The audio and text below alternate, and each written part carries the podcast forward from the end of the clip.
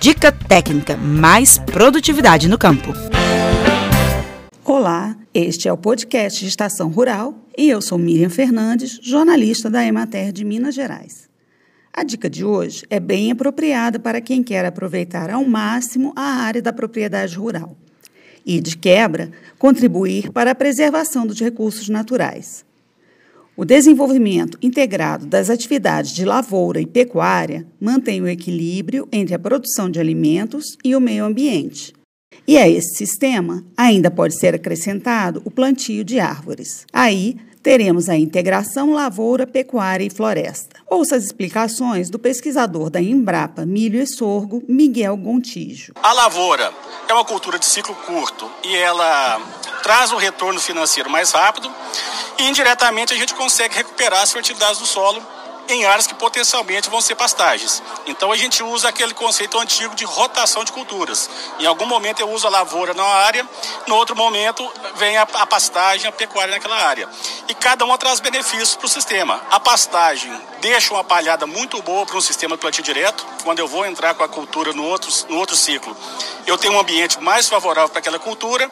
E a lavoura deixa um ambiente, em termos de fertilidade química do solo, mais favorável para o capim que vem na sequência.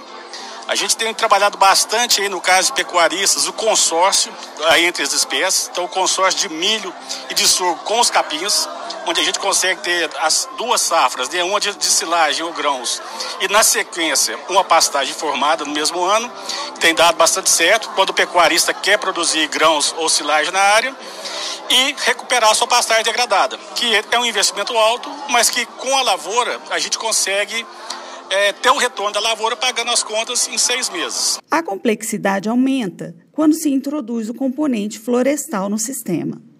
Mas então, o produtor terá também algumas vantagens adicionais, como a agregação de renda na propriedade. Primeiro, a gente consegue diversificar as rendas na propriedade. Então, a gente tem o componente lavoura em algum momento na área, tem o componente pastagem e acrescenta o florestal, mas assim, uma quantidade menor de árvores por hectare. E ela vai funcionar como se fosse uma poupança de longo prazo. Geralmente, o componente florestal é o que agrega maior valor, que tem maior valor comercial, mas é de ciclo longo. Então, nesse inteirinho, até a floresta crescer e produzir o produto, a gente continua utilizando a mesma área, com lavouras no início e às vezes com, e com pastagem em determinado momento do ciclo. Essas árvores também têm um componente interessante que é a ambiência. Ela favorece o meio ambiente, a, a forma, o ambiente onde o animal está fica mais confortável para aquele animal. E isso repercute também em produtividade, em fertilidade de fêmeas, em desempenho animal. Então você cria ali um conforto maior para o animal, sendo um sistema então mais interessante. Outro aspecto, quando tem um componente florestal que a gente tem explorado, é a agregação de valor ao componente pecuário.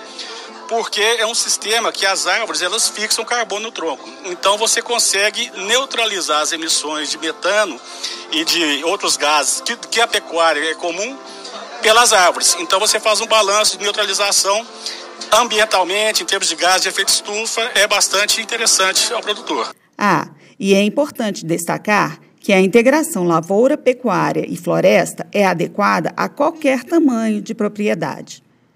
E se você quiser saber mais sobre o sistema, pode contar com o extensionista da Emater MG. Durante a situação de emergência devido à pandemia da Covid-19, a empresa mantém um plantão técnico por WhatsApp para tirar dúvidas sobre a produção agropecuária. O número é 31 98453 6231. Repetindo, 31 98453 6231. Você ouviu o Estação Rural, o podcast da Emater Minas Gerais.